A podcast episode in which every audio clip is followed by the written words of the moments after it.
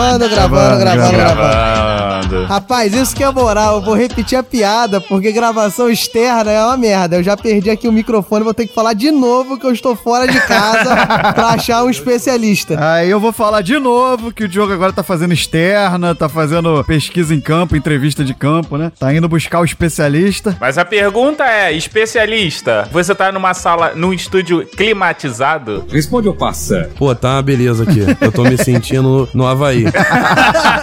Tá climatizado igual a casa do Mogli. O ouvinte aí, ó, vai no episódio 1 e vê como é que eu tava sofrendo lá. Não, não vai não. Não, tá frio pra Bangu aqui. Ô, Rissuti, quanto tempo que a gente pode ficar enrolando aqui antes de começar o jogo do Fluminense? É, né, filhos da? Pobre. Quero meu ingresso, desgraçado. Vão fazer eu perder o Ó, jogo. 20 reais tá garantido. Eu não vi esse dinheiro ainda. Eu vou descontar na cerveja depois. Rissuti tá com tanto dinheiro assim que tá comprando ingresso e perdendo à toa? Caralho. Não, o Rissuti é um canalha. Ele compra o ingresso a 10 reais, fala que comprou a 30. E pede 60. Eu vou descontar na cerveja esse ingresso depois. Hoje era o dia que eu ia fazer uma live de lá, mandar o Orelha Miguel tomar no olho do... Cobre. Não, então ganhamos então, né? Não tem mais jogo. Não, convencemos, eu convencemos. não falei isso.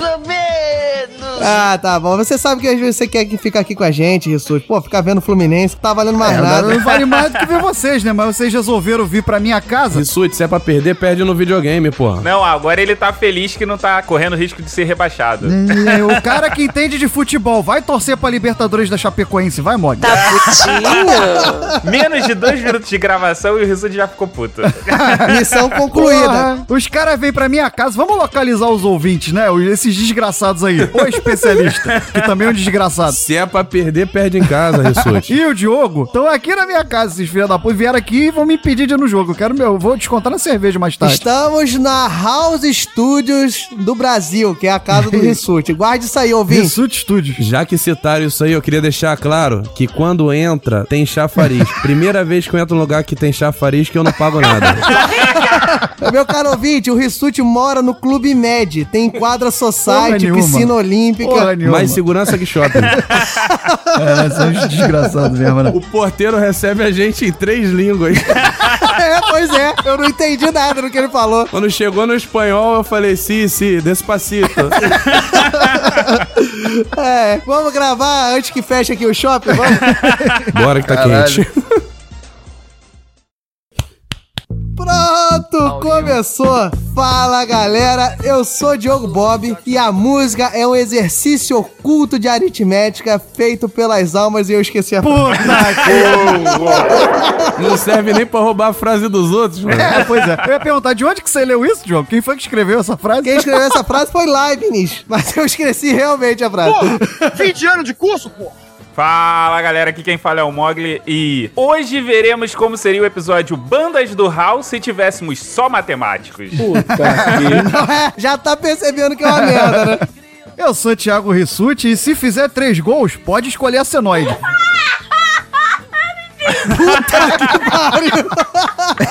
Tamo bem. Mas antes da frase do nosso convidado aqui, o que que tá faltando aqui, meu caro Rissuti? A anunciação de Diogo Bob. Se fodeu. Ah, é, anunciou jogo Bob, né, seu FDP? Já joguei pra ele.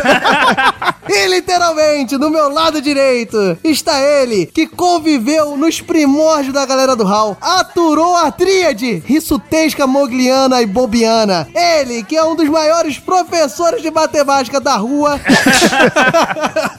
um dos maiores conhecedores de rock e músicas afins, um dos maiores guitarristas das bandas de garagem da casa dele, Marcos Assunção. Gente, eu tô emocionado. Sério, melhor professor de rua é foda. Cara, então, a frase que eu arrumei é muito menor do que essa descrição que foi feita pra mim. Muito obrigado. Ela diz o seguinte: matemática de modo algum são fórmulas, assim como música não são só notas. olha isso. hein? Carteirada o nome disso aí. É isso, meu caro ouvinte. Você está esperando o quê? Várias músicas? Não, não tem como, né? Porque são quatro vozes desafinadas. O Marcos é cantor, mas também não sabe cantar direito. Eu sou guitarrista, não sou nada de cantor, não. então, vamos desafinar um pouco e vamos estudar. Eu espero que tenha uma música agora bem bonita, bem mágica, bem encantadora. Vai estar tocando funk, né? Cara, só não pode tocar aquela música do B5, matemática, lembra? conte outra. Menino, quando hoje ele chega. Pacote de dados atualizado e pronto para leitura.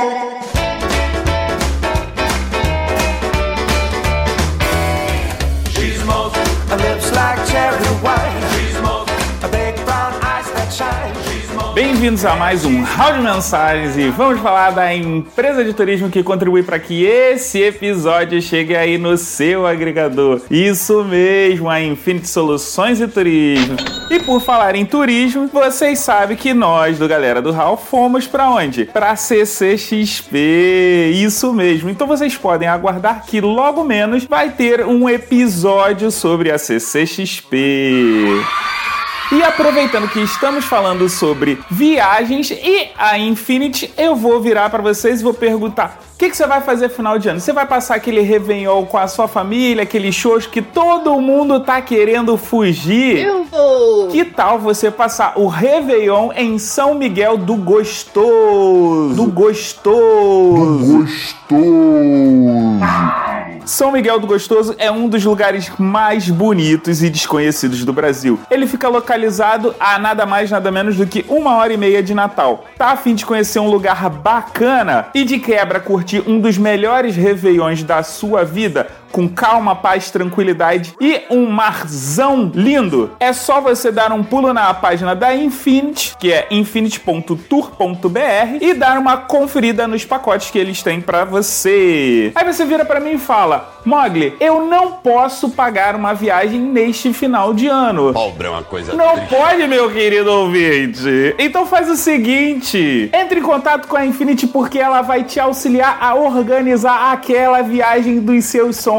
Quer encontrar o galera do HAL? Não. Quer vir pro Rio de Janeiro? Quer ir em algum evento? Faz o seguinte: entre em contato com o pessoal da Infinity que eles vão te ajudar a organizar essa sua tão sonhada viagem que você sempre está adiando. E galera, se vocês curtem o trabalho da gente, nada mais justo do que vocês darem um pulo lá nas redes sociais da Infinity e mandarem um salve, um abraço, um agradecimento pela Infinity patrocinar o galera do Hall. E agora faz o seguinte, Raulzito, vamos passar para leitura de e-mails. Abraço, galera, até daqui a pouco. Tchau.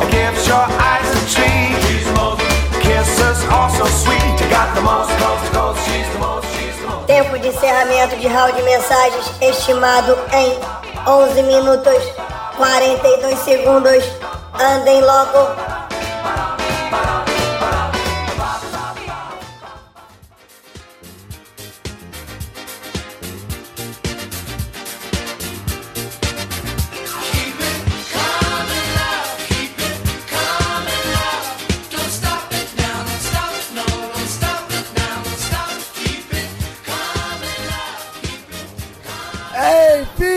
Olha só que mais bonita para estrear o round de mensagens desse episódio lindo, Garboso. Você quer saber por que eu estou com essa voz? Saberá já já. Mas eu venho aqui para passar novas informações antes de começar esse episódio, né, Rissuti? É isso aí.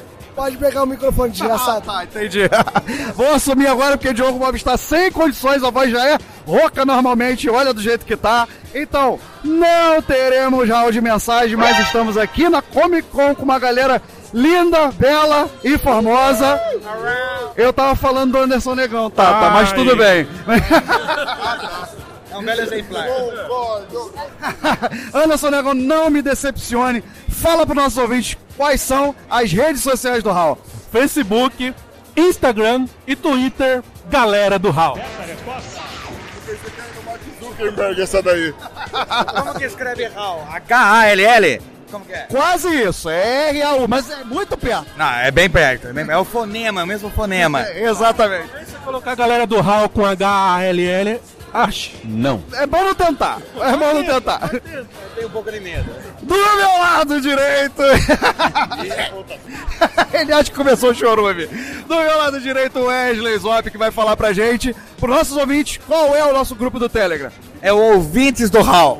Ele tá aqui tentando decorar, tem 20 minutos. O que que tem lá, Wesley, nos ouvintes do Raul? Os ouvintes da galera do HAL. Porra, gênio!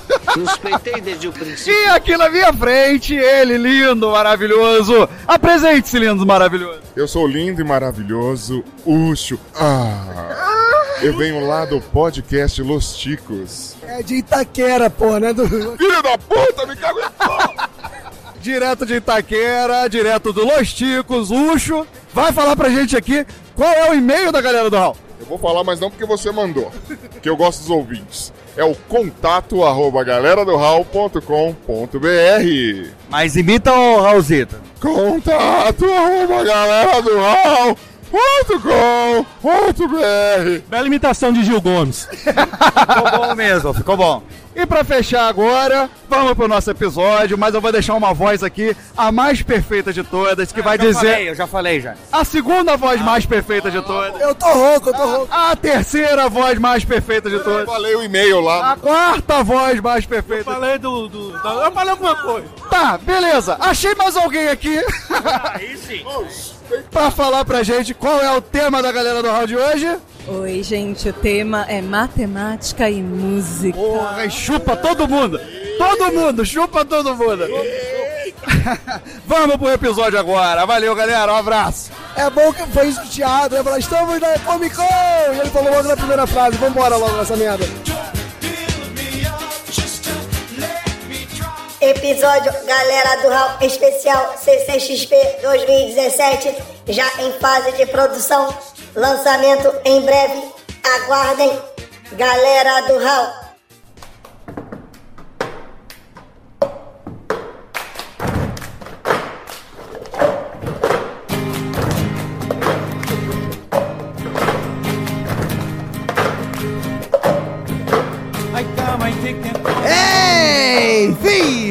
Puta que pulou aqui do lado. Desculpa, Marcos. Caralho, ele grita, moleque. Depois desse round de mensagens super animado, super bacana, super maravilhoso, super show do milhão, que eu não perguntarei para Thiago Ele Rissuti. esqueceu, ele, ele esqueceu, não, ele desistiu de perguntar. Uma hora ele ia ser vencido. É pra dar tempo de eu falar que a frase de abertura, o final dela é de uma alma inconsciente que lida com números. então você junta a abertura com o bloco que passou uns 20 minutos, tem a minha frase. Ô, Diogo, tu não tá em Cabo Frio, não, cara. Só pra te falar que a gente tá te ouvindo bem daqui do Rio. Ô, Diogo, você esqueceu de dizer na abertura que estamos aqui com o produtor de uma das nossas mais famosas vinhetas, né? Exato, dos primórdios da galera do Hall, faz aí, meu querido Marcos Assunção. Cobre. Olha aí, ó, rapaz. Mais famosas, né? Depois do Ai Eu Tô Com Medo, do Rissuti. Ou seja, nós não somos especialistas em música, mas somos especialistas em fazer vinhetas. E falar merda. Mas enfim, nós estamos aqui pra falar sobre música, não é isso? Dois mil anos depois. Exatamente, Diogo Bob. Mas, Cri- Thiago Rissuti, eu gostaria que você definisse o que é música, já que tá Eu? facilitado Ah, vai pra tomar cacete. no seu... Cobre. Vocês, Sacanagem, sacanagem. é a única coisa que eu faço aqui nesse podcast. Vai lá, Diogo Bob. Não, pera aí, eu vou fazer, caralho. Eu, como ouvinte, tenho que falar. Essa chamada não é você que fala, não. Quem vai definir música então nessa porra? Ah, define aí, pô. É o tom de desprezo. Ficou boladinho. Eu nem queria mesmo. Então, meu caro Mogli, que me perguntou, olha como é uma coisa fácil ter esse trabalho de definir as coisas, né? O termo música, ele tem sua origem na Grécia Antiga e significa a arte das musas. Você sabia disso? Diogo Bob. Sabia e eu vou demonstrar que não é tão fácil assim, meu caro Rissuti. Olha a mágoa. Vem de musique do grego e musa, meu caro Rissuti, é a divindade que cuidava do- da inspiração artística e científica dos gregos, meu caro Rissuti. Não é só falar não, meu irmão. Tem que aí, saber. Tá vendo só? Mas o mais importante é que no fundo tá tocando. E provavelmente era dessa musa que os gregos falavam. A musa do verão. Não, sabe de que musa que era, meu caro Rissuti? Diga. É do indo-europeu. Musa quer dizer perceber, lembrar, que são coisas que qualquer ser humano precisa saber pra produzir arte e ciência. Cara, eu posso sair daqui? Porque especialista aqui é ele, né? E enrolar, né? Vai voltar pra casa de ônibus, Marcos. Não tem Uber Black na volta, não. Não, quando ele mandou o musique, quê? Eu falei, ele, é do francês, né? Mas ele, porra, da Grécia, eu falei, não entendi mais nada. É porque uma outra habilidade que eu tenho é falar latim com o sotaque de outras línguas. Xerebecanto Plácios Joe. Latim, francês. Grego. Essa é a verdadeira definição de falar em línguas. Amém, irmão? Exatamente. Ele fala italiano com sotaque baiano, ele fala latim com sotaque francês. É um inferno. O Diogo é tão bravo que ele fala até em libras. É por aí. Mas, meu caro Marcos, Ele então... gritou de novo. Eu falo gritando. Defina música. O que é música, meu caro Marcos? Pô, não definiram já, não? em latim, em libras, em grego.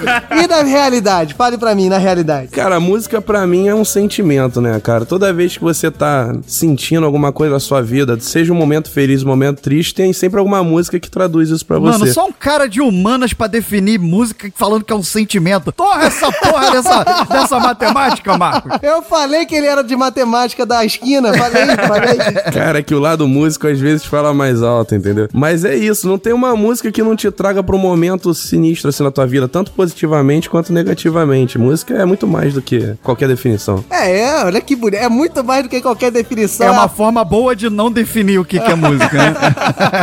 Música, né? A gente podia definir, assim, tentando sair do lado humanas de Marcos Assunção, que a gente vai exorcizar agora. Seria um rearranjo de sons, né? Seria sons ordenados, mas de que maneira? Ah, som ordenado. Um bater de porta seria um som que tem frequência, que tem ordem, né? Tem período. Então seria a união desse fenômeno do som com a arte, né? Como a escultura seria o conjunto de várias habilidades de você trabalhar com objetos sólidos, mas você tratar aquilo de uma maneira artística se torna a escultura. Então você tratar os sons de uma maneira artística é você fazer música. Eu diria que você dar ordem ao caos chamado som, aos barulhos, na verdade, seria música. É a combinação de várias perturbações, né? Na verdade, é a composição, como o Diogo falou, de, de várias notas. Peraí, várias- peraí, peraí, peraí, ouvinte. Pontue isso. Como o Diogo falou, chupa Rissuti Moga. Agora continua, especialista. Então, como ele falou, é a combinação de, de notas, acordes. Só que o mais fantástico de tudo é que isso acontece em qualquer tipo de instrumento, por mais distantes e distintos que eles sejam, entendeu? Não necessariamente instrumento. A gente pode, como o Diogo mesmo falou, bater de portas. Se você souber sincronizar e se você fizer uma combinação com outros sons, pode ficar uma coisa agradável. Mas nós somos instrumentos, bater na porta é usar um instrumento de dois metros. Então, Mogli, mas aí entra naquela questão. Se você sincronizar ou se você harmonizar as batidas de uma porta, você acaba gerando um tipo de. Não, de- então, o legal, deixa eu te interromper, Rissuti, só pra não perder o negócio. O legal é entender o que, que é instrumento, né? O instrumento é justamente o que vai provocar essa perturbação que vai propagar o som, entendeu? Seja bater uma palma, seja você falar, você tocar uma corda, bater num tambor, entendeu? É o que vai provocar essa perturbação, entendeu? Não necessariamente tem que ser aquilo que você compra na loja de música, entendeu? Aham. Pra mim, bater o tambor era outra coisa. Polêmica. Então, quando você vai fazendo essas. É, Vai criando esse ritmo, né, propriamente dito. Você vai batendo alguma coisa com um- uma certa frequência. Você vai gerando ali algo periódico. E esse tipo de periodicidade na produção de sons, isso vai gerando o que a gente chama de música. Seria isso, Marcos? Exatamente, exatamente. Ah, e aí a gente entra na grande questão que a gente vai tentar trazer nesse cast, né? Que é a primeira coisa que a gente faz, né? Que é o estudo dos sons. É você tentar modelar, você tentar traduzir a natureza. Olha, traduzir a natureza é muito É bonito, muito né? Uma maneiro, é bonita. muito- É o bichão mesmo, hein? Traduzir a natureza por uma linguagem que é a matemática. Então, a primeira ciência, a ciência que estuda os sons, que seria a acústica, e ela se divide em várias áreas, inclusive a área artística, que seria a acústica musical, não é isso? Exatamente. Você quer ver uma diferença sutil, mas que pra quem é do meio da música ou pra quem curte ouvir música há bastante tempo, sempre fala, é aquela velha briga do vinil contra o CD, ou então do vinil contra o MP3, sabe? É a qualidade da produção, som e da execução dele posteriormente, entendeu? É uma coisa simples, só que quando você vai ver qual é a diferença principal, é o quanto que eu consigo captar da frequência de cada uma dessas notas que juntas vão dar o som. E pra toda essa captação é que a gente tá falando aqui, a tradução matemática, a modelagem matemática é a gente traduzir esses fenômenos físicos para uma área que não seja física, né? A área elétrica, a área digital, a área numérica, né? Exatamente. Exato. Foi bom aí o Diogo ter tocado na questão da física, porque quando a gente fala que existe matemática na música, na verdade a matemática é uma ferramenta que a gente usa para modelar a física dos fenômenos ondulatórios. Ou seja, em um desses fenômenos ondulatórios seria a geração de ondas sonoras, que é necessário, obviamente, para a produção de música. Então, quando você faz essa modelagem, você consegue analisar que tipo de perturbação ou de, de estímulo que você vai dar para gerar determinado tipo de onda, com uma determinada frequência, uma determinada amplitude. Isso vai fazendo os sons, e aí, quando você combina esses sons, é música para os seus ouvidos. Olha que trocadilho de merda. conhece bem, ó. É bacana comentar um negócio. Quando eu comecei a pesquisar sobre isso, encontra-se muito pouca coisa, principalmente no Brasil, é sobre matemática e música. A maioria dos estudos são sempre do lado do físico, né? Exato, porque aí você vai nessa parte de acústica. E os físicos costumam falar muito disso. Que não, que a matemática é mais a linguagem, mas qualquer tipo de explicação é feita sempre através da física. Só que não é verdade. Você consegue ver logaritmo, trigonometria, até números complexos, é, séries e sequências, que são coisas que são matemáticas, entendeu? Quando eu comecei a pesquisar, olha, olha que carteirada que ele deu, né? Antes de eu me tornar um especialista. Nada a ver, pô. Mas uma coisa que é um grande mito pra galera é a questão do volume que a gente conhece nos aparelhinhos. Olha a diferença do especialista, porque né, nos aparelhinhos. Lembrei do aparelhinho da minha avó de surdez. Não, mas eu digo assim, na televisão, no rádio, esses aparelhos, o volume que a gente tá trabalhando ali não é o volume de fato, ele tá trabalhando amplitude, porque amplitude ou o volume em si é você aumentar a sua voz, você falar mais alto ou você falar mais baixo. O que que isso acontece? Quando a gente fala, a gente gera uma onda. E você Onda, onda, olha a onda. Você tem o ponto mais alto da onda se chama crista e o ponto mais baixo se chama vale. Quando você aumenta a distância entre a crista e o vale, você está produzindo um som mais alto. E quando você fala mais baixo, significa que a crista e a onda, a crista e o vale, desculpa, eles estão mais próximos um do outro. Por isso que é um som mais baixo. A oscilação é menor, né, que você A fala. ondulação é menor, isso. E o volume, ele é basicamente quantidade. Por isso que a gente tem aquele problema em um ambiente onde tá todo mundo falando baixo, mas você não consegue ouvir direito porque tá um barulho muito alto. Tá todo mundo falando baixo, mas você tem um volume de pessoas, né? Um volume de vozes que produz um, barulho, um ruído que te atrapalha. Tem que ver também a questão da interferência, né? Quando você tá num ambiente, por exemplo, mais acústico que seja, um estúdio, se você colocar 10 pessoas falando numa mesma altura que seja, como todas as ondas vão direcionadas para um mesmo lugar, mesmo que fosse um círculo e tudo mais, vai acabar havendo interferência. Então, pra ouvir é meio complexo. Na verdade, isso que você falou é, é a mais pura verdade. Toda vez que você fala, você tá falando numa certa altura. Ah, o volume é a questão artificial que a gente tem que colocar pra fazer com que o som seja mais ou menos audível. Exato, e a gente também tem que pensar o que, que é música e o que, que é ruído, né? No momento que você começa a colocar muita interferência naquele som, aí você passa a ter esse tipo de ruído que geralmente é desagradável. Aí já é física pura, aí já é um negócio bem mais complexo. É, aí passa a ser algo desagradável, né, pra, pro ouvido, pro cérebro, seja o que for. Não, então, é o que a gente tá buscando aqui, né? Que o ouvinte entenda que, por exemplo, como é uma onda, o ouvinte que talvez não esteja tão acostumado, né, com funções e tudo mais, o grande seno que a gente fala, que ninguém sabe o que que é, é uma modelagem, é, um- é uma função que é periódica, é ondulatória, e a partir daí você consegue traduzir vários desses fenômenos. Na função seno, você consegue fazer a ondulatória da propagação do som, você pode chegar na parte da intensidade do som, que aí já é uma função logarítmica, que é o que o Marcos está falando. Então, todo esse fenômeno matemático permeia toda a acústica até a gente chegar numa parte que é a parte artística, que você pensa, ah, beleza, a matemática traduziu todo o fenômeno, toda a a parte natural, né, do que ocorre, e aí agora é, é mero trabalho artístico de inspiração para você fazer com que esses sons culminem em algo agradável. E não é bem assim, né, Marcos? Exatamente, não é por aí. Tem várias coisas, né, que afetam na- no som ser mais agradável ou menos agradável, né? Mas é, é bem por aí mesmo. A questão do seno que o Diogo falou é que é, é praticamente impossível você gerar uma senoide. Praticamente não. É impossível tu fazer ela completa. O mais que eu tentei. o mais próximo que você consegue é com o diapasão, que é um.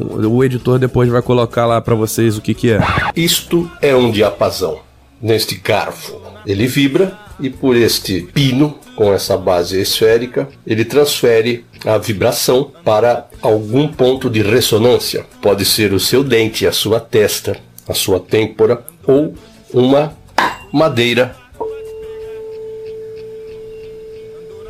mas é um instrumento de ferro, como se fosse um imã, mas ele, você bate nele, ele faz uma nota. Como ele é metálico, sai só dali o som, não tem muita interferência, ele chega próximo da senoide, mas tirando o diapasão, Nenhum não chega nem próximo, porque tudo tem interferência, né? Uhum, Exatamente. Então, é... mas a senoide seria a onda mais básica. Senoide é, é, é o gráfico da função seno. Então, o ouvinte pode pensar uma ondinha mesmo. Uma ondinha. É exatamente isso que é o gráfico da função seno. Isso é a modelagem mais básica de uma onda, pensando matematicamente. Só que no momento que a gente vai produzir música, você tem uma periodicidade, então ela fica como se fosse uma onda, mas não como a senoide. Fica um movimento ondulatório e repetido, ou seja, periódico. É, porque tudo interpreta o quê? O movimento das moléculas de ar, né? Então, você traduzir a- a- a- o movimento da molécula de ar dessa forma da senoide é muito complicado por N fatores que existem no ambiente que faz com que essa molécula faça um caminho um pouco diferente da seno. É, qualquer coisinha no meio influencia. Seja um, um, um móvel que tá no canto do estúdio, até pra que lado que tá virado o, o amplificador, que seja caixas de som, de retorno, tudo isso influencia. Até você, em vez de gravar no armário, ir na casa do nosso convidado pra gravar, que altera também o som. É tudo isso, meu caro ouvinte. Exatamente. Se você tá falando de uma observação a nível molecular, aí fica muito caótico e qualquer perturbação pode desregular aquilo ali. Mas assim, ô Marcos, o complicado de você reproduzir isso, de ser um, um gráfico senoide, não seria pelo fato de ser um ambiente 3D que a gente coloca essas ondas num gráfico 2D, né, alinhado. Mas o som, ele se propaga em todas as três dimensões. Sim, e ele é captado de um jeito completamente diferente pela própria posição do no- dos nossos ouvidos, né? É aquele lance que, pô, que os Beatles sabiam fazer como ninguém. Eles conseguiam gravar em dois canais. Se você botar um fone de ouvido, você escuta certos instrumentos e em outro fone você escuta os outros, sabe? É completamente diferente. Mas eu, eu falo nem, nem assim tão nível molecular. Você quer um exemplo? É que o áudio que a gente recebe no WhatsApp é tão ruim que a gente não consegue perceber os ruídos que a gente manda na gravação, que é igualmente ruim. Então sai tudo na mesma, entendeu? Meus ouvintes, me desculpem pelo editor ter colocado o gemidão do WhatsApp quando o Marcos falou de o áudio do WhatsApp.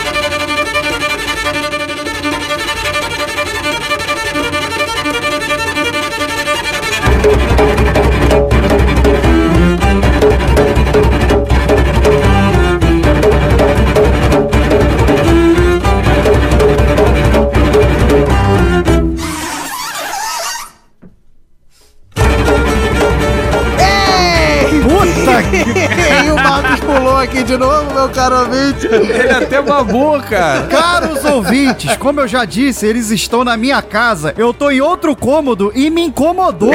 Imagina o Marcos, cara, que tá do lado dele. Eu vou dizer que aqui em Bangu eu ouvi esse enfim. Tá incomodando mais do que o calor de Bangu, moleque. Esses gritos de Próximo episódio a gente vai falar de abalo sísmico causado pelo enfim do Diogo Bueno. Mas esse enfim, meu caro Rissuti, muito embora seja desafinado, ele deve ter alguma nota musical que tente traduzir como é que Nota é o... zero.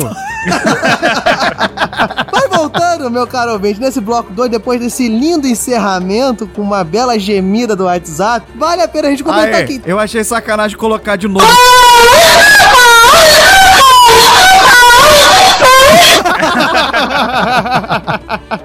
Mas a gente, como não tem imagem, né, pra colocar o negão da rola, né? O Zito vai botar na capa do episódio. Mas enfim, pegando o gancho, né, que a gente traduziu, a gente tentou mostrar como é que seria o som pelo ar, né, como é que seria o tratamento artístico, daí surgiram, né, os estudos e o termo, né, das notas musicais, que seriam justamente esses sons, essas ondas que são agradáveis ao ouvido humano, e aí a gente começa a trabalhar, juntamente com o que a gente falou do bloco 1, de interferência, que uma nota no nunca é tocada unicamente, só ela sozinha. Existe os harmônicos e um monte de coisa. Eu só tô falando que eu li o trabalho do Marcos, tá, gente? Você tá Por aí. Então esse é o momento que eu vou aprender escala musical, porque eu tentei aprender violão e guitarra e fui pra bateria porque eu não conseguia entender essa parada. Então vamos por parte. O Marco vai mostrar sobre notas musicais, a gente vai falar aqui, e aí o término disso é justamente a produção dessas notas, que é a escala musical, não é isso, Marco? Eu tô falando mesmo. Não, não, ninguém tá falando besteira, não. Olha só, tá tudo lindo, tá tudo certo. Olha só, é, então, primeiro, o, o Mogli, só não pode confundir a questão da escala com o problema de cada instrumento, entendeu? Todos eles vão seguir uma certa escala, todos eles vão ter uma sequência de, de execuções que vão produzir um certo som. É, alguns são mais fáceis e outros mais difíceis, dependendo da pessoa. Mas a questão da nota é a produção de um determinado som específico. Quando você escuta um vidro caindo, você sabe que aquele barulho é um vidro caindo porque você se acostumou com aquilo. Então alguém resolveu definir as notas como elas são hoje pra gente. Então, por exemplo, o Lá. Onde? É, vamos ignorar essa piada do Ressute, porque eu pensei em fazer assim, lá, lá, lá, lá, lá, lá, lá, lá, lá, lá, lá, lá. Bota aquele vídeo do russo. Tá?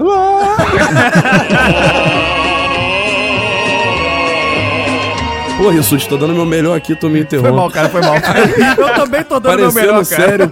Aí então, por exemplo, o Lá tem uma frequência. O que, que é a frequência? Tem a ver com a oscilação, a altura que esse som chega. Mais ou menos o que o Mogli falou com relação a senoide, né? Senoide não, Marcos. Fala ondinha pros ouvintes. Não delira. A ondinha. a ondinha lá que o Mogli tá falando. O que que acontece? Um violão, todo mundo tem noção do que que é. Você pega uma corda do violão e balança. Aquele barulho que vai ser produzido é uma nota. Então, por exemplo, se for a mais grave, que é a, a- a mais de cima, né? Que o violão você conta de, de baixo pra cima. A mais fina é a primeira e a mais lá do alto, a mais grave, que é a sexta. Todas as duas são o Mi, que tem uma certa frequência. Então, por exemplo, o, É de sério hoje. Nós vamos conseguir fazer todas as notas musicais, vamos lá. Deixa eu falar do Lá.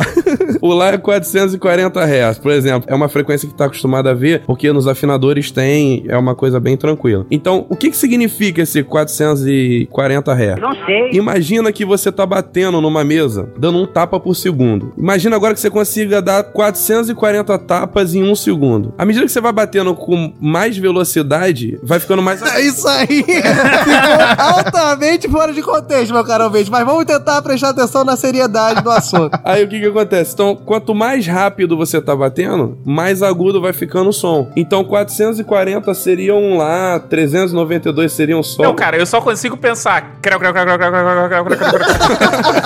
Exatamente, mas é por aí. Quem trabalha com edição sabe disso. Você aumenta a velocidade, o que, que vai acontecendo com a voz? Vai ficando cada vez mais fino. É justamente por causa disso. Tá aumentando a frequência. Vai ficando igual o, o Alvin e os esquilos, né? Como é que é, Novi? Vai ficar igual ouvir os estilos, né? Aquela voz rápida e muito fina. Isso, isso, exatamente. Então é isso. O Lá, por exemplo, seria 440. Onde é que a matemática entra nessa brincadeira? É chegada a gente que foi através da, da escola pitagórica essa definição. Há controvérsias. Há controvérsias, né? Polêmicas. Posso falar de polêmicas aqui ou o Rissuti vai falar que tá com medo? Pode falar de mamilos. Por favor, já subiu o nosso querido Pedro Pedreiro agora. Não delira. Então, reza a lenda que Pitágoras pegou isso ali pelo Oriente, né? Como a gente recebe melhor o que vem do Ocidente, é mais bonitinho ouvir que foi Pitágoras e a Grécia, com seus homens lindos lá e mulheres lindas, comendo uva, que desenvolveram isso aí. Esses gregos maravilhosos. Aí o que que acontece? Eles começaram a associar notas a frações que tivessem como numerador e denominador números primos ou pelo menos números próximos, como um meio, três quartos, dois terços e coisas do tipo. Então eles tentavam representar cada uma dessas notas através dessas frações, né? Através do monocórdio lá, eles iam dividindo a, a corda em, em frações desse tipo e produzindo essas notas. Deixa eu entender mais ou menos, Marcos. É, ou seja, é, você tinha um inteiro, né? Que seria a corda que produzia um som inicial. E aí você ia diminuindo o tamanho dessa corda, mas não cortando ela, né? Prendendo. E você ia fazendo essas frações e eles foram estipulando onde seriam os sons mais agradáveis, seriam as notas. É isso. Exatamente. O que, que é o monocórdio? Peraí, peraí, peraí, peraí. Rissuti Mogli, foque no exatamente. É, o Diogo tá tirando onda, rapaz. O que, que é um monocorde, primeiramente? Era um instrumento com uma corda só. Pitágoras pegou uma ripa de madeira e fixou uma haste de aço com dois pontos fixos. E aí o que, que ele fazia? Ele passava o dedo exatamente, imagina no violão com uma corda só, sabe? E aí você vai ficar tocando essa corda. Aí qual era a ideia dele? Ir prendendo com uma outra haste, de modo que ele pudesse tocar só dessa haste até uma das extremidades. Então ele poderia, por exemplo, prender no meio dessa corda e ficaria Exatamente. com duas metades delas soltas. Perfeito. E nesse meio foi onde ele encontrou a primeira coisa maravilhosa pra vida dele, que foi a oitava. O que que é a oitava? Tentando explicar assim de um jeito tranquilo pra leigo. A gente hoje trabalha com uma escala que tem sete notas: dó, ré, mi, fá, sol, lá, si, dó.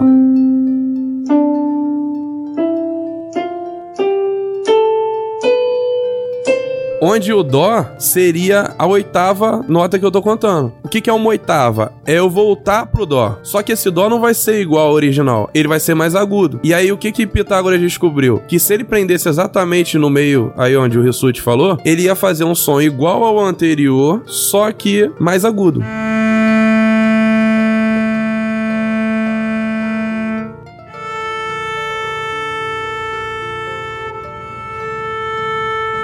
Quando você está com a, a corda completa, você tem um- uma, uma nota com uma certa frequência. Na hora que você bota seu dedo, o efeito é que a corda fica com a metade do comprimento. Aí a frequência é o dobro. Então, por exemplo, quem tem um violão? O violão a gente conta a corda inteira até a 12 segunda casa, que no violão estudante é onde o corpo dele começa. Prende ali, tocou, tem uma nota. Se você for até a sexta e tocar, você vai ouvir a mesma nota, só que aguda. Ele descobriu aonde o ciclo se fechava, basicamente, e se tornava cada vez mais aguda, é isso. Exatamente. Mas, ô Marcos, me explica melhor isso. Você falou que cada corda do violão é uma nota diferente. E cada marcação daquela seria uma nota diferente também. O Marcos falou que tava explicando pra leigo, só que o Mogli não entendeu. Então, ah, explica pra burro agora. Vamos lá. Modo ignorante ativado. Só uma correção, Mog. As seis cordas não são todas notas diferentes. A primeira e a última são iguais, que é, a- é o Mi. Tanto que a primeira. a primeira é um Mi. Ah, Na verdade, deixa eu corrigir, porque a, a última que eu penso é a sexta corda, que é a mais grave. A mais grave é um Mi. E a primeira, que é a mais aguda de todas, a mais fininha, a que o cara que tá aprendendo arrebenta quando tá estudando. Ela é o Mi, só que uma oitava acima. Por isso que ela é bem mais agudinha, entendeu? Aí o que que acontece? O editor tá agradecendo que não precisa de fundo, que já tem já a edição pronta. Aí o que que acontece? Na verdade, a gente tem dois pontos fixos ali, que é um onde amarra a corda lá embaixo, no corpo do violão. Tirando esses violões aí que o nego inventa bonitinho. Tirando o Yamandu Costa, que é o escroto, tem um violão com 488 cordas. Nada, mas o Yamandu é raiz. Yamandu é raiz, ele toca um violão estudante, só pra mostrar que ele é brabo. Mas então o que que acontece? Tirando aquela parte que é fixa lá embaixo, lá no corpo, perto daquele buraco chamado de boca do violão, ali é fixo mesmo, não tem como mudar. E lá em cima, onde tem as tarraxas, né, aquele negocinho que você roda lá pra ir afinando, desafinando, ali você também tem um outro ponto fixo, que é uma pestana fixa mesmo. Alguns chamam de, de traste, capotraste, traste mesh, tudo mais. Ali também é fixo. Pra você mudar, você teria que rodar a tarraxa. Aí o que acontece? Você botou na afinação. Acabou de botar a afinação? Não. Pra cada ponto que você toca com o dedo ali, tem as casas. Se você for perceber no violão, as primeiras são mais largas e depois vai ficando mais fininho. Só pra trazer a matemática de novo pro assunto, essas distâncias são todas calculadas através de logaritmo. Assim como o tamanho do, do- da cauda do, do piano, dos tubos de um órgão e tudo mais. Faz a piada com o órgão. Aí, Mog, quando você coloca o dedo ali, na verdade, você não muda de nota pra nota. Você vai mudando de meio e meio tom, que aí são os acidentes. É o Diogo fazendo hambúrguer. É, exatamente. Aí o que que acontece? As notas são dó, ré, mi, fá e por aí vai. Só que você tem o dó sustenido, você tem o lá bemol, são os acidentes. O que que acontece? Na medida que foi evoluindo a- a- o estudo das escalas, os caras foram percebendo que existiam sons que eram audíveis, que eram consonantes. O que que é isso? Que são agradáveis pra gente. E que não eram nenhuma dessas notas que foram as aceitas a princípio como padrão. Lá, lá, lá, lá, lá, lá, lá, lá. Ai, meu Deus. Gente, eu vou passar isso para pessoas interessadas em matemática e música. Porra, tu era pra tá? ter falado no início, filho. Pô, agora tu me avisa isso? Ô, Diogo, vai lá. Pronto, começou. Vai de novo. Minhas orientadoras vão ouvir, não me responsabilizo por isso não. hein? Aí, Mogli, você vai de meio e meio tom, entendeu? Na verdade, não passa de tom pra tom, não. Entendi. Não, é, na verdade, é, é esse grande estudo, né? Que os pontos fixos da corda vão produzindo sons diferentes. Pitágoras, né? de- supostamente, criou as sete originais, né? Vamos dizer, são oito, né? Na verdade. São sete. A oitava é é voltando pra primeira, só que mais agudo. Burro! Isso, tem essas originais que estão no violão. Só que conforme você vai prendendo ali, diminuindo ali a corda, né? Você vai fazendo outros sons, né? Deram a nomenclatura de notas que são próximas do Dó, Ré, Mi, Fá, Sol, Lá. Ou você tá criando a frequência diferente. É isso, mais ou menos. Isso. E você pode fazer, na verdade, uma punção de composições. Você pode tirar várias oitavas pra cima ou pra baixo, só que tem um detalhe. A gente tem um limite, né? O nosso ouvido não é dos mais sofisticados. Então a gente tem um máximo de frequência e um mínimo de frequência pra ouvir. E aí o que que acontece? Não adianta você ir tirando agudo, agudo, agudo, agudo, agudo, que vai ter uma hora que a gente não vai conseguir mais perceber. Assim como grave, grave, grave, que é como se você estivesse fazendo um, um show sem retorno e só escuta aquele barulho. Oh, você não consegue mais perceber a diferença do que tá sendo tocado. Ah, vira black metal, é mais ou menos isso. Exatamente, exatamente.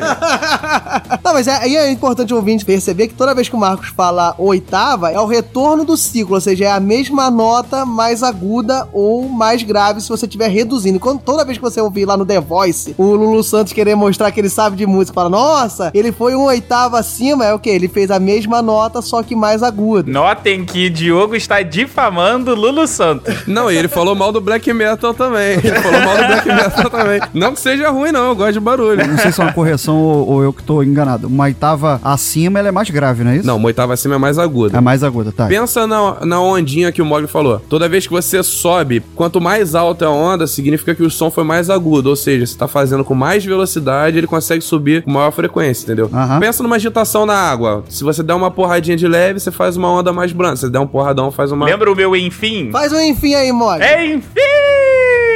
Viado, isso não pode ser assim, não. É, eu, eu ia querer mostrar que o meu era mais agudo, né? Mas o Mogli já demonstrou um enfim agudo. Não, e tá do lado do meu ouvido aqui também. Faz isso não, na moral. Você é moleque! Mas, é. O que, que eu tava falando? Esqueci com o enfim do humor. é. Perceba o seguinte: o som da voz de um homem geralmente é mais grave do que de uma mulher. Tirando os esteroides anabolizantes aí. A minha voz também, tem, tem mulher que tem voz mais grave que a minha também. Praticamente todas, até aquelas que não usam esteroides, né, Diogo? Exatamente. Bora trabalhar. Porque geralmente os homens costumam ser maiores que as mulheres. Tirando o Diogo aí, esses exemplos aí que a gente tem. Toma no seu cu, convidado. Tomar no cobre, né? Só. Por quê? Porque geralmente as cordas vocais dos homens são maiores que a das mulheres. Fora os tubos e tudo mais. Por isso que a gente fala que geralmente o homem fala uma oitava acima de uma mulher. Não que o homem não consiga chegar e nem que a mulher consiga chegar na oitava que o homem consegue. Mas, por exemplo, música é muito difícil de cantar porque é muito aguda. Pô, é muito complicado pro homem porque ele não consegue chegar numa oitava tão baixa, enquanto a mulher que já tá perto dali. Aí é interessante você entender também a questão do tom. Quem toca ou que acompanha ou que entende um pouco mais de música, dessas músicas populares que estão por aí, é, você consegue perceber isso. O cara chega às vezes numa roda de pagode, aí pede, me dá um ré menor aí.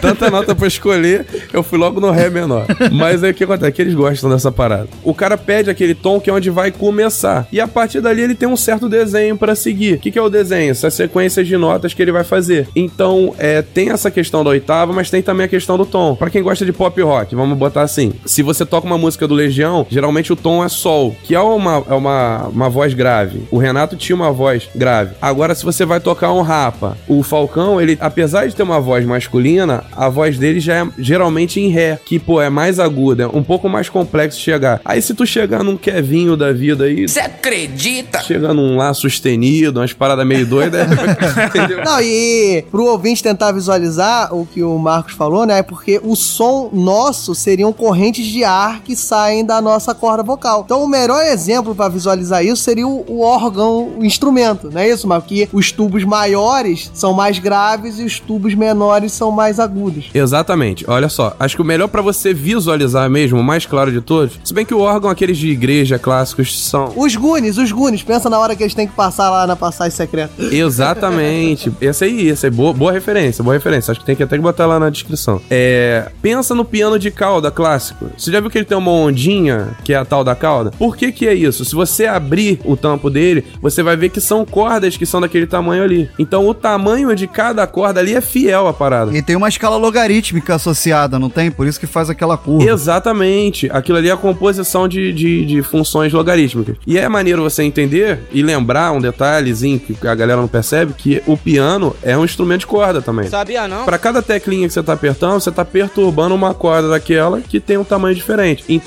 é assim, pro piano, que é o de cauda, que é um instrumento de corda, pro violão também, mas também é assim pro de sopro, por exemplo, uma flauta. Quando você tapa um daqueles buraquinhos, você tá produzindo um som, né, através do ar que tá sendo empurrado, dali pra frente. Então você vai fazer um som diferente. Quando você bate no, no couro, né, no instrumento de, de percussão, que seja, na pele ali que a galera chama, é, dependendo da posição que você vai botar, você vai fazer com que aquele corinho ali oscile mais ou menos. Então, independente de que tipo de instrumento você tá tocando, como o Mogli falou antes, ah, eu fui pra bateria que eu achei mais tranquilo, onde ele bate, dependendo da intensidade com que a pele tá esticada, vai fazer com que essa oscilação produza uma nota mais aguda ou mais grave, entendeu? E isso de maneira inicialmente intuitiva, mas a gente vê que tudo tem matemática e hoje tudo é calculado. Aonde é feita as perfurações, o desenho do piano, o desenho do órgão, você consegue visualizar justamente todas as funções que a gente tanto vê na matemática e por isso que a matemática é tão bela e sobe a música agora bonita pra gente encerrar o bloco. É isso aí.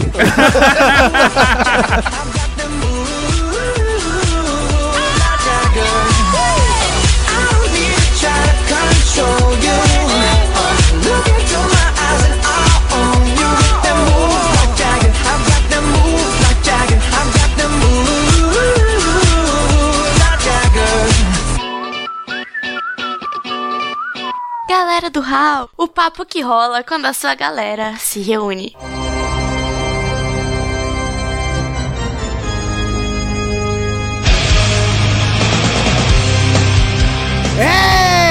Enfim, voltamos! Isso é tortura. Aí, quantos blocos tem esse programa? Porque se 17. tiver uma 10 eu fico surdo. Não vou poder falar de som mais. Vamos picotar em pequenas doses de enfim, meu caro Marcos Assunção aqui do meu lado direito. Como Van Gogh já está surdo de ouvir. Eu tô pensando também no ouvinte, né? Que tem, enfim, gemidão. Tá foda esse episódio, hein? eu tô pensando nos teus vizinhos. Ainda bem que tá de tarde, né? cara? Aqui é Clube Med, eles vão, vão começar a denunciar que é favela, chegam os favelados. As paredes são isoladas acusticamente. Exato, exato. Nem tanto, né? Que eu tô escutando vocês daqui. Mas então, meu caro Marcos, a gente falou da beleza que é da música, a arte, e de certa forma a matemática que tá imbuída, mas vamos adentrar um pouco mais na matemática, mostrar a matemática que tem aí. Primeira coisa, né? Tudo que a gente falou no bloco 2, a boa parte, que é a divisão das escalas, a formação das cordas, aonde você vai, vai prender uma oitava acima, uma oitava abaixo, isso são inúmeros exercícios aritméticos que a gente falou, né? São divisões de frações, só é você fazer contas com frações e a gente encerrou, né? Mostrando o formato do piano, o formato do órgão, né? Dos tubos do órgão, não de um órgão específico. Mas que segue uma escala logarítmica, né? Então, se você Isso. olhar os tubos, assim, do maior pro menor, eles fazem como se fosse uma curva, né? Pegando o topo deles assim, e aquilo ali seria mais ou menos o gráfico é, de uma função logarítmica. E, e como as divisões do braço do violão também, os Exato. pontos onde você deve fixar e tudo aquilo vai seguindo uma ordem mais logarítmica, que é até É. interessante a gente falar de um termo músico, que traduz a parte artística da música, a matemática traduz esse fenômeno também da mesma maneira, só que em cima dos logaritmos, não é isso? mano? E tem também a- até a curvatura do, do piano de cauda, como o Marcos mencionou, né? Isso. Que uma lateral dele é meio curvada pra dentro, aquilo ali também tem a ver com a escala logarítmica, por causa do tamanho, do comprimento das cordas ali dentro. Aí vamos lá. Primeira pergunta que você deve estar fazendo é o seguinte: por que, que a matemática que estuda a música, né? Da onde que vem essa relação? Primeiro que na, na sua origem a matemática era dividida em quatro partes, né? O tal do quadrívio, que era a álgebra, a geometria, a astronomia e a música. Pam, pam, pam. Uh, explodiu a cabeça. É Essa eu não sabia, de verdade. Aí olha só, o que que acontece então? A gente falou da oitava. Vamos pensar lá no monocorde, que é o instrumento mais tranquilo que a gente pode imaginar, uma corda só no violão, tudo lindo. Quando eu pego e eu toco metade só da corda, eu tô na verdade produzindo uma oitava acima. O que que eu tô fazendo aí? Eu tô dividindo a corda. Então tem duas coisas que a gente tem que pensar. Toda vez que a gente soma notas, a gente tá multiplicando as suas frequências. Assim como a gente divide, é que a gente tá querendo fazer a subtração. É o que o logaritmo é o mais propício pra pra utilizar, né? É aquela brincadeira lá do. Toda vez que a gente tá fazendo o log no produto, vai virar a soma dos logs. E a mesma coisa com a divisão. Exato. Por isso que eles tentavam explicar as notas mais agradáveis através das divisões. Essa oitava acima, essa nota mais aguda, é representada pela fração 1 meio. Minha cabeça explodiu porque eu tô pensando agora, uma oitava acima é uma oitava nota que é acima, que é a depois da sétima nota. Caraca, mano, entendi. É exatamente isso. O que, que é a quarta? Dó, Ré, Mi, Fá. Uma quarta em cima do Dó é Fá. Se você quer uma quinta acima do Dó, então é Dó, Ré, Mi, Fá, Sol. O Sol é a quinta acima. E aí o que acontece? A quinta, se eu não me engano, é. Não, vou na quarta que eu tenho certeza, pra não fazer besteira. Que é 4 terços. A fração é 4 para 3 ou 3 para 4, dependendo da ordem que você tá indo. Você quer subir ou diminuir uma oitava. Então essa é uma nota que é agradável. Se a gente fizer uma quarta em cima da, da Dó, que era, era a nota básica do estudo da escala, você consegue fazer uma nota que é agradável pro ouvido. E qual era a explicação que os matemáticos da época tentavam dar? Porque o 3 pro 4 são números básicos e próximos. Então o maior problema aconteceu quando eles perceberam que tinham notas agradáveis. À medida que eles perceberam que nem sempre eram frações bonitinhas, é que eles começaram a dar tilt, né? Assim como, como eles tentavam provar que existia a raiz de tudo, chegou os irracionais que não eram o que eles acreditavam e eles ficaram omitindo por muito tempo, até depois aceitar. Então, os acidentes eram isso, né? O sustenido, o bemol, são frações escrotas pra caramba. E que o som é agradável ao nosso basicamente. A gente consegue ouvir nitidamente, sabe? E não é uma fração. Então, aí saiu da aritmética que já não era mais tão básica pra números mais um pouquinho mais complicados. E aí eles sempre tentando explicar através dessa divisão, entendeu? Razão, proporção, entrava aí direto. Aritmética grossa mesmo. E a soma das notas, né, que seria a união das notas, era o produto das frequências que eles estavam tentando estudar, que aí entra no logaritmo. E mais importante, né, que é uma coisa que a gente usa muito, matemática imbuída aqui também, que é a tradução da onda para computadores, para registros em aparelhos eletrônicos, né? Que foi o que a gente comentou lá no início, que é uma senoide, mas não é basicamente uma senoide, né, meu caro Rissuti? Olha eu jogando a bola pro Rissuti. Toca-me voe, amigo. Como a gente falou lá no início, a senoide ela é a onda mais básica, né? Mas quando você tá pegando um som, uma música, e ali você tem uma complexidade de sons ali se combinando, você, se você captar isso e olhar uma ondinha lá, por exemplo, registrar isso no seu computador, você não vai ver uma ondinha, você não vai ver uma senoide, você vai ver ali um espectro. E isso, na verdade, é uma composição de senos. Você tem ali diversas funções senos é, é, somadas e combinadas de maneira que apareça aquela onda, aquele espectro. Então fica uma combinação de senos formando a onda, entre aspas, referente àquela música. E se for uma, uma música ritmada. Gente, o Mogli tá vivo? Ô, Rissuti, tu tá falando espectro, pô. Fala ondinha, quero o Mogli no episódio. Desculpa, Mogli, amiguinho, é ondinha, tá? e aí, se for uma, uma música ritmada, por exemplo, tiver uma batida constante, você vai observar que mesmo aquela ondinha ali meio caótica, que não é a onda clássica, ela ainda assim vai se repetir. Ela ainda assim é uma função que a gente chama de periódico. Como é que é? É um tum, tum, tum, tum, tum. Então você tem aquele passo a passo, você tem aquele, aqueles intervalos, digamos assim, iguais naquela ondinha. Como é que é o seu instrumento de novo aí, Rissuti? Repete pra gente, por favor. tum, tum, tum, tum, turum, tum, tum, turum, tum.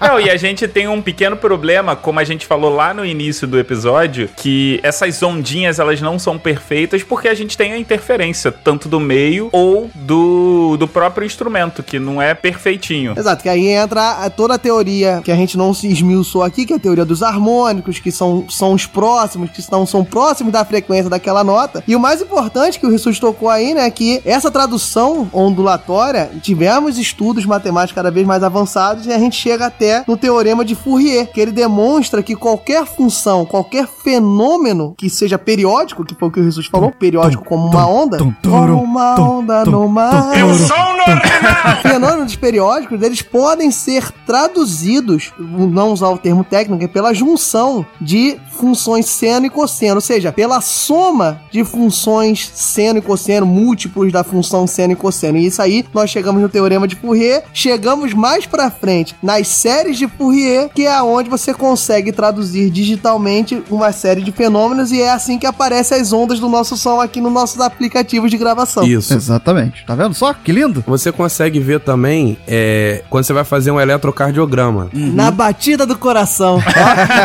Na batida do coração é, é lindo. Porque, na verdade, também é um outro é um outro fenômeno que é sonoro, né? Exatamente. É pela batida do coração que ele vai fazendo aquela, aquela oscilação lá, aquele espectro ali. E aí, o que, que vai acontecendo? É, quando você vai fazer ali um eletrocardiograma, você vai ver aquele, aquele gráfico todo borrado. Ah, Eu, eu lembro que o Nero, aí, sem pro- não tem propaganda, não tem patrocínio, mas a gente fala. Nero, imperador de Roma, é esse mesmo. Isso, isso, é isso. Que também era utilizado antigamente pra fazer CD pirata. Ô, é, denúncia, denúncia. tinha um programa que você conseguia verificar qual era o- a- o espectro sonoro que era produzido ali. O Audacity também faz isso, que é um programa free que você consegue. Mas aí quando você vai ver, você vai ver um borrão mesmo. Só que se você for dando zoom, zoom, zoom, zoom, zoom, você vai vendo o que, que tá acontecendo ali. Que na verdade não é só uma senoide, são várias senoides combinadas. É, a gente consegue falar que o modelo mais perfeito da, da- do padrão é uma combinação de funções senos com funções cossenos, né? Que na verdade o gráfico da, da função cosseno é uma senoide que é deslocada também,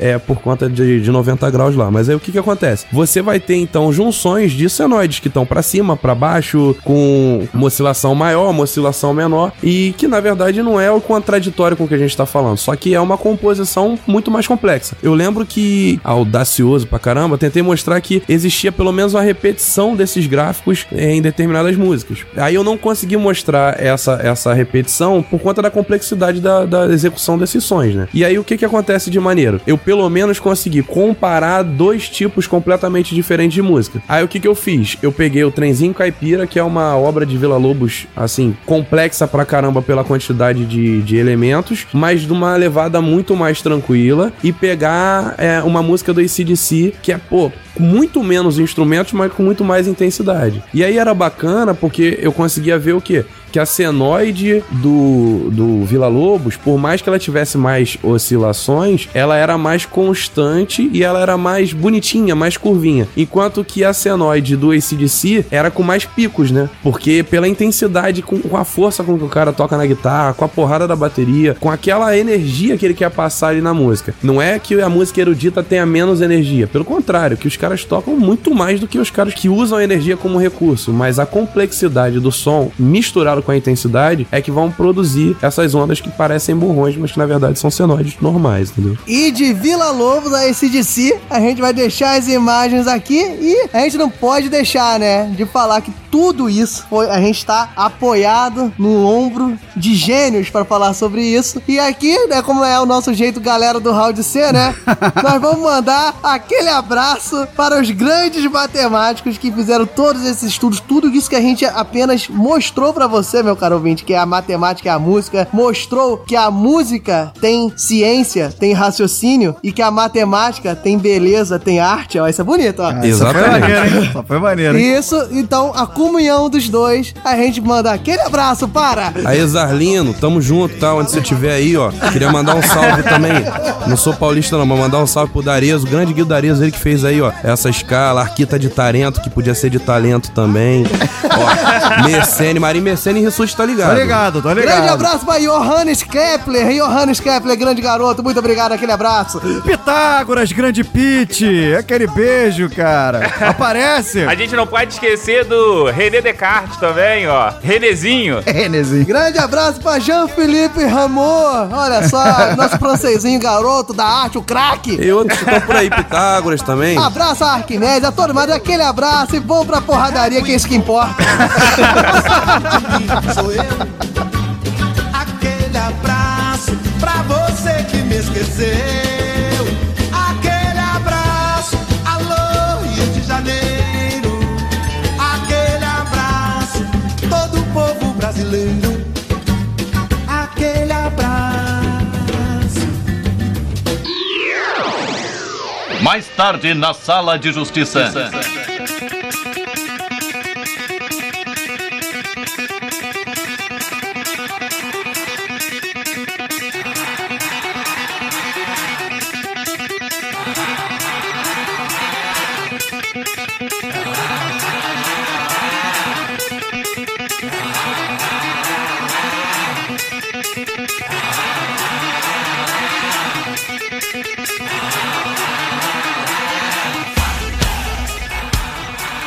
Enfim, meu caro Marcos, que está aqui do meu lado, falarei o meu enfim afinado e manso, com uma amplitude menor. É, tá tô correto? Muito obrigado. Demorou o cast inteiro pra aprender. Chegamos! Chegamos no nosso momento, onde nós temos batucada, nós temos bateria, nós temos soar de pratos, nós temos músicas, nós temos desafios, nós temos argumentos bem falados, bem ditos, não sempre, nem sempre na afinação perfeita, mas com vontade de ganhar. Estamos na nossa sala musical de justiça, meu camarada! E eu continuo com a mão na testa, assim, morrendo de vergonha do que vem por aí. Estamos no nosso momento que voa sangue. voa sangue não, é jorra sangue, né? Burro pra cacete. Mortal Kombat voava sangue, né? Então pô, vai valendo. É, é, voava sangue e as pessoas também, né? Mas Exato. vamos lá. Chegamos no nosso momento de debate, no momento de embate. Jogo, eu posso fazer? Pois não, faça. Chegamos nesse momento que ouvidos sangrarão. Por que, Rissuti? Porque hoje na nossa sala musical, cada um dos debatedores que aqui serão sorteados irá cantar uma música sobre matemática. É, meu amigo, aquela eterna discussão que a gente ainda não tá num cast educacional sobre falar que essas musiquinhas são válidas, não são válidas, ajudam, não ajudam, a gente não vai discutir sobre isso, mas para nós mostrarmos que todas as pessoas que nós citamos anteriormente estão muito arrependidas de terem feito o que fez para nós fazermos o que estamos fazendo agora, vamos sortear um, né? Porque o código RAW de conduta diz o quê, meu caro Rissuti? Que quando tem convidado, ele vai pra sala de justiça. Exatamente. Então vai lá, Raulzito, sorteie quem será a dupla sertaneja de Marcos Assunção.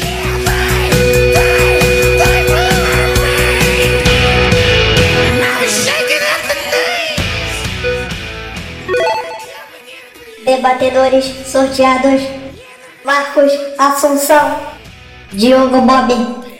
Mediadores: Thiago Rissuti, Mogli.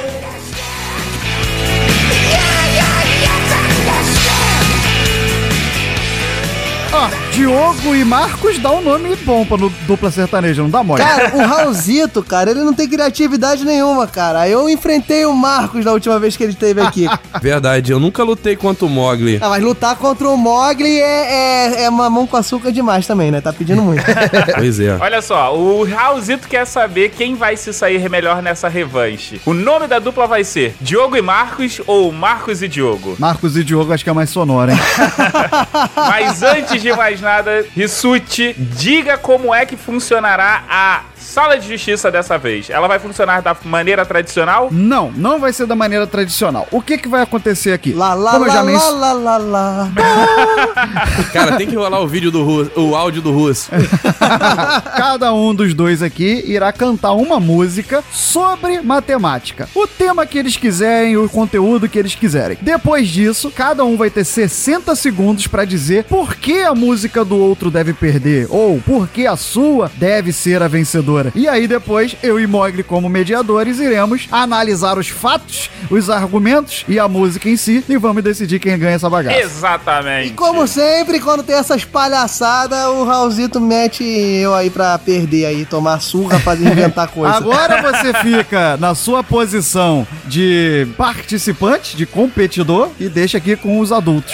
fica É quietinho muito, aí. cara, eu detesto quando o Rissuti é mediador, cara. Ele é o cara mais ditador da face da terra, É cara. porque Porra. eu só sou assim contigo, porque você é insuportável de ser Fascista. mediado. Ele é um déspota. Ouvintes, esse déspota, tirem esse déspota do Raul. Como já foi sorteado. Vamos lá então? Como já foi sorteado anteriormente, Diogo Bob vai começar essa bagaça. É. Essa eu não sabia. É, é, sorteado anteriormente, seu desgraçado. Eu que sou o déspota. Então, Diogo, preparado pra começar a cantarolar a sua música com o Lógico seu que lá, não. lá, lá, lá, lá, lá, lá, lá. Lógico que não, lógico que não. O russo é assim.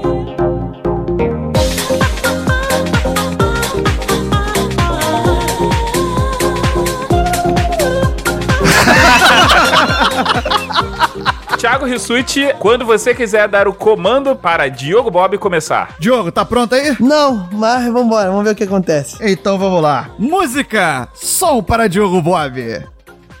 Alô, galera! Tô trazendo a soma dos quadrados, hein? Pegue sua caneta e quem souber Pitágoras vai mandar bem, hein? Cateto ao quadrado é o cateto ao quadrado. Cateto ao quadrado é o cateto ao quadrado. Cateto ao quadrado é o cateto ao quadrado. Cateto ao quadrado é o cateto ao quadrado. Ih, perdi. Eu disse ado, a ada é o cateto ao quadrado. Eu disse ado, a ada é o cateto ao quadrado. 3 ao quadrado é o 3 ao quadrado. 3 ao quadrado é o 3 ao quadrado. Agora faz a somatória. Agora faz a somatória. Agora faz a somatória. Agora faz a somatória. 4 ao quadrado é o 4 ao quadrado. 4 ao quadrado é o 4 ao quadrado. Agora faz a somatória. Agora faz a somatória. Agora faz a somatória. Agora faz a somatória. Eu disse ado. A ado é o 5 ao quadrado. Eu disse ado. A ado, isso é o 5 ao quadrado. É o 5. É o 5 ao quadrado, é o 5 ao quadrado. É o 5 ao quadrado, é o 5 ao quadrado. Agora faz a somatória, agora faz a somatória. 12 ao quadrado é o 12 ao quadrado.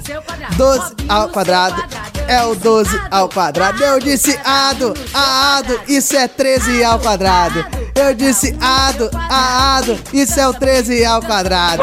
Tá bom, tá bom, tá bom. eu vou ter Não, peraí, pesadelo peraí, peraí, com peraí, isso. eu acho que os meus ouvidos já estão sangrando Peraí, bastante. não. Pera aí, volta aí a música.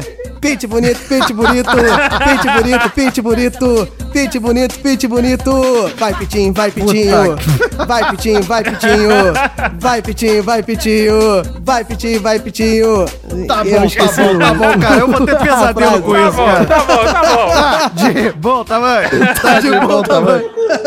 Claramente, Diogo Bob está seguindo a tática do Krau no nosso episódio de torcedores, que é né? pegue uma palavra e fique repetindo, repetindo exaustivamente. Ah, vamos ver se agora vem alguma coisa melhor do que isso. Putz, grilo. Marcos? Mas o Thiago Rissuti, Pois não. me tira uma dúvida. O Diogo, ele estava tentando imitar o Andrezão do Molejão no início do, da música dele? Eu espero que não, porque é sacanagem com o Anderson. Não, porque ficou parecido, ficou bem parecido.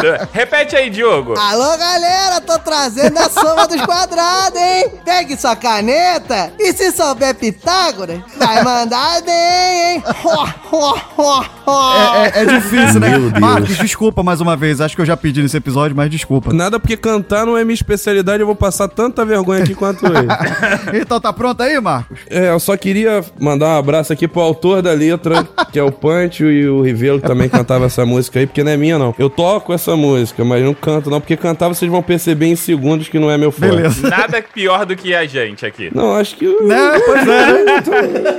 eu Vamos lá. Marcos, então? Ah, vai.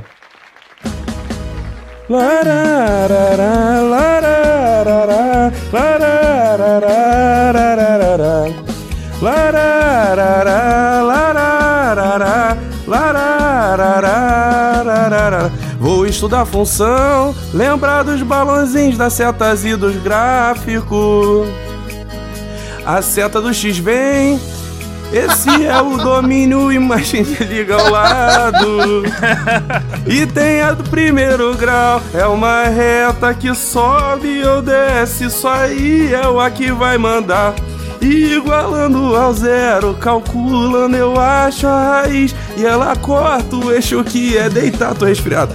Passa por Y bem ali no ponto B Vamos seguindo pra mais uma então rever E a do segundo, o gráfico é parabola que é uma curva. Se ela tá sofrendo, a quem não ajuda, eu tô sem voz. Mas eu sou muito esperto e vou me lembrar que no ponto C o eixo em pé cortava.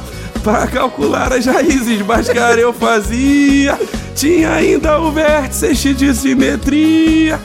E as raízes o quanto eu vou ter.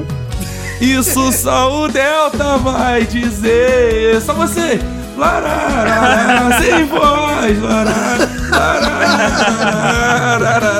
Tá bom. O que aconteceu com a voz desse rapaz, cara? Tamo sem voz. o cara morreu! Isso aí é excesso de shows. Caralho, o Diogo fez alguma sabotagem lá, cara. É o ar-condicionado aqui do, do estúdio que me sabotou.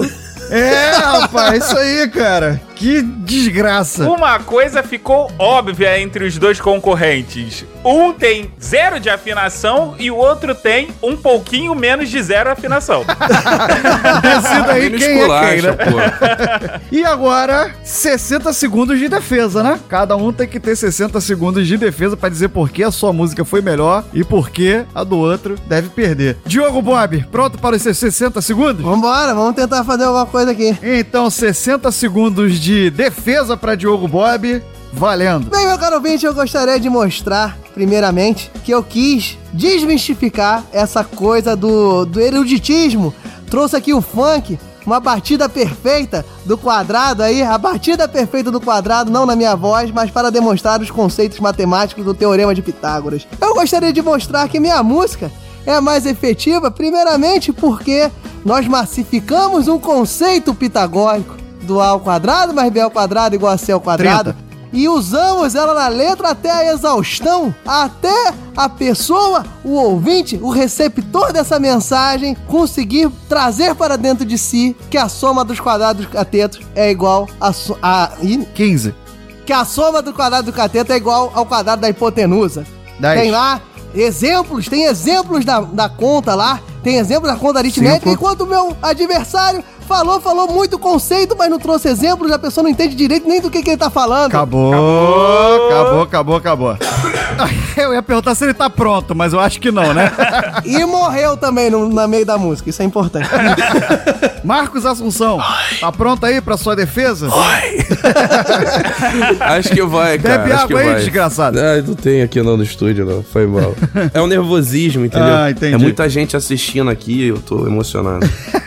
Ao vivo, né? Tá no, tá no estúdio de vidro. Na verdade é que eu, eu falei assim, cara, senão vai ficar muito bom quanto tá muito ruim. Como eu posso botar equilibrado? Aí fiquei assim, entendeu? Tossi o cacete. Mas é isso. Não, mas vamos lá.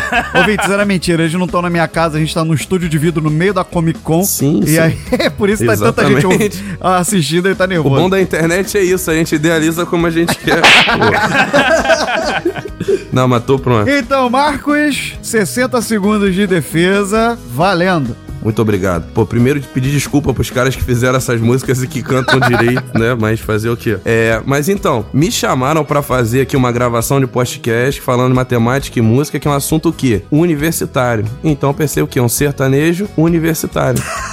Então eu já comecei como? Ganhando nesse sentido. Porque o funk é todas as classes, todos os níveis de instrução, tudo bem, é democrático, é bonito, mas o cara repetiu cinco palavras por 5, 10 minutos porque a gente cortou. Porque ele ia chegar no 3K é ao quadrado, 40 3K é segundos. ao quadrado, somatório. E aí o que que acontece? Eu vim com essa música que é bonita, erudita, tá na boca popular 15. aí, e que fala sobre vários conceitos gráficos, coeficientes. 10. Tudo a ver com o cast que a gente tá falando aqui. Não falamos de gráfico, falamos de gráfico. Falamos de Pitágoras, falamos de Pitágoras, mas não falamos Cinco. igual falamos de gráfico.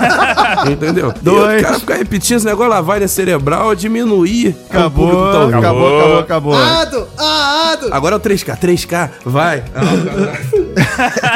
Primeiro, Pode ir lá, pode começar, não tem problema não. Olha, pode começar, não tem problema não. o cara quer finalizar, então beleza, faz tanto caso às vezes. Bom, meus caros Marcos e Diogo é o nome da, da dupla. Que bom que vocês pediram desculpa pros autores das músicas, porque realmente foi lastimável. Pior que foi o Diogo mesmo que fez o dele. Ele pediu desculpa por alter ego dele. Eu pedi desculpa pra mim mesmo, que rateei na música que eu criei. É bom que aí o pudor fica pequenininho, né? Porque foi ele que fez. Tem que pedir desculpa só pros ouvintes. Mas enfim, achei muito, muito interessante as, as construções, né? As músicas que vocês criaram. Achei legal a escolha dos, dos ritmos. É são ritmos que realmente iriam atrair a garotada, né? Se você falasse isso, fizesse isso numa sala de aula. É funk, é sertanejo universitário. Então, parabéns. Virou a cadeira do Hall pra gente? Pra nenhum dos dois, infelizmente. né? Acabou a música, agora a gente vira pra dizer por que, que a gente não virou. Enfim, é, o Diogo, ele falou em massificar um conteúdo, né? Até a exaustão, ele disse isso na defesa. Mas o que me pareceu foi que foi tão exaustivo e tão exaustivo que ele considera o aluno dele uma besta, que não consegue entender 3 ao quadrado falando só uma vez, entendeu? então eu fico naquela que trouxe um pouco mais de conteúdo, informação e o resumo de talvez uma aula inteira. Eu vou ficar com o Marcos Assunção. Isso é golpe, golpe, cara. O cara não entendeu nem a E música. nesse momento o Diogo acaba de quebrar um copo na minha casa. Então vamos lá. O Diogo, ele optou pela massificação da matéria, excesso de repetição. Então, ele não quer que o aluno aprenda, ele quer que o aluno grave aquele conteúdo. Ah, é, porque a música do Marcos ele aprende. Opa, você ficar quietinho aí. Fica quieto aí que você já vai ganhar um cartão amarelo nesse momento. Ele quer agredir o juiz, ele quer agredir o juiz. Cala a boca também, Marcos. Eu gostei do fato dele ter escolhido o funk, uma música mais popular, tá mais próximo dos alunos. Porém, ele pegou um funk meio defasado.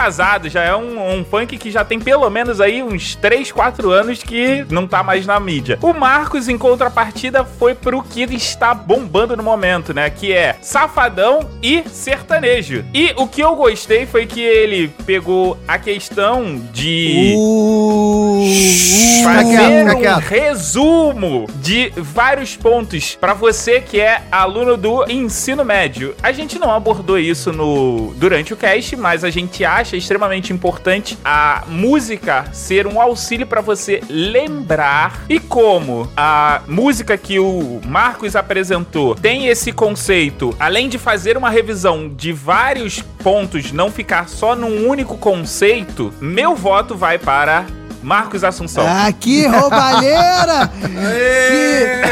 Tamo junto Puxa o aí, refrão ó. aí, Marcos. Puxa o refrão aí. Alô, bateria! Estão ganhando aqui, ó. Ma- Mandar um abraço pro meu presidente. ó, é- era matemática e música, tá? A gente foi- fez a brincadeira de fazer uma música pra. que não é, tem nada a ver com conceito, é só pra. O cara tá com culpa porque ganhou essa sala de justiça, meu caro ouvinte. Olha o nível Então, de meu caro roubo ouvinte, que nós tivemos aqui. reclamando de fundo, você vai lá no site agora e Ah, decide isso, quem ah. Ganhou não deixa nem eu essa reclamar. bagaça. Vai na Justiça do Povo, vota no Marcos, vota no Diogo, vota em quem você achou melhor. E é isso daí. Lembrando que até quinta-feira da semana que vem pra você votar. Exatamente. Quer terminar o episódio, Diogo? Vai ficar reclamando ainda. Não quero porra nenhuma. Vai lá, volta lá no site, E lá no com o quadrado. Diogo Bob Putinho, a gente termina o Galera do Hall. Valeu, galera. Um Para abraço. com isso, cara. O cara fala da, o cara fala da massificação e o cara não tem conteúdo nenhum. Ah, para com isso. Vou estudar função, lembrar dos balões de chupa, de outros carnavais, sei que ninguém pode esquecer jamais. Eu sou Vencedor, Marcos Assunção. Galera do Hall adverte. As vertentes defendidas não necessariamente refletem a opinião dos debatedores. Galera do Hall. todo o povo aplaudiu. Com as bênçãos do divino aconteceu o descobrimento chegamos aqui no momento que eu mais gosto do podcast. Normalmente, quando eu não tô na sala de justiça, né? Porque tem certas coisas que acontecem aí que não vale a pena falar aqui. Ih, Mas eu queria caralho. agradecer ao Marcos. Porra, muito obrigado, cara. Marcos aqui é membro honorário da galera do Hall, a galera do Hall Raiz, que é a galera do Hall que não fez o podcast. Agradecer. Ele tanto abrilhantou esse cast de matemática e música que não poderia ser feito sem ele, como abrilhantou também o episódio do Rock Rio, lá dos primórdios da galera do Hall, galera do Hall número 6. Eu, eu julgo dizer que foi o primeiro galera do Hall que a qualidade deu um salto. Com certeza. Absurdo. concordo. Não, não, não, não vamos mentir. Então, valeu, Marcos. Muito obrigado. Então, tamo aí. Fala aí onde a gente pode te encontrar se você quiser. Aquela coisa de artista, sabe? E fala o que tu quiser. O microfone é seu. É, não, tem que encontrar nada, não. Não, olha só. Eu que agradeço mais uma vez aí pela paciência que vocês têm de me chamar. Eu sou o ouvinte mais chato que tem. Fico opinando aí o tempo todo. Mas então, agradecer, né? Mostrar é, as relações entre matemática e música é muito legal. Pra gente tentar lutar pra que a matemática não seja esse negócio chato. Agradecer mais uma vez aos colaboradores aí que me forneceram a música pra eu não passar muita vergonha até sair com a vitória.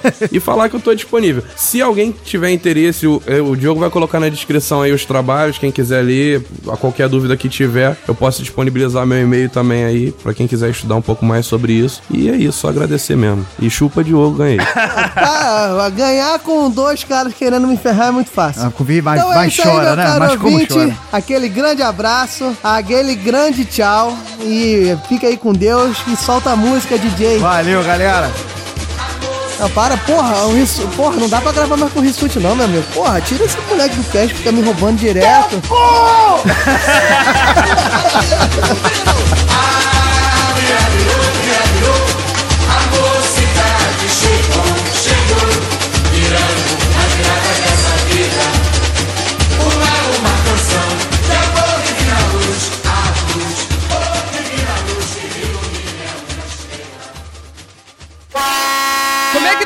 velho? Há quanto tempo tu trabalha aqui no jornal? Classificados do hall iniciado. Eu sou o pai da Olivia e do Gael. Eu sou o pai da Alice e da Helena e esse é o Entre Fraldas, seu podcast semanal para troca de informações, opiniões e experiências sobre paternidade. Toda segunda-feira trazemos um episódio novo sobre educação, cultura, tecnologia e outros assuntos relacionados à criação de filhos na atualidade. Quer saber mais sobre o mundo pela visão de dois pais? Então venha compartilhar com a gente as suas dúvidas, sugestões e birras no entrefraldas.com.br ou procure por Entre Fraldas no seu agregador de podcast.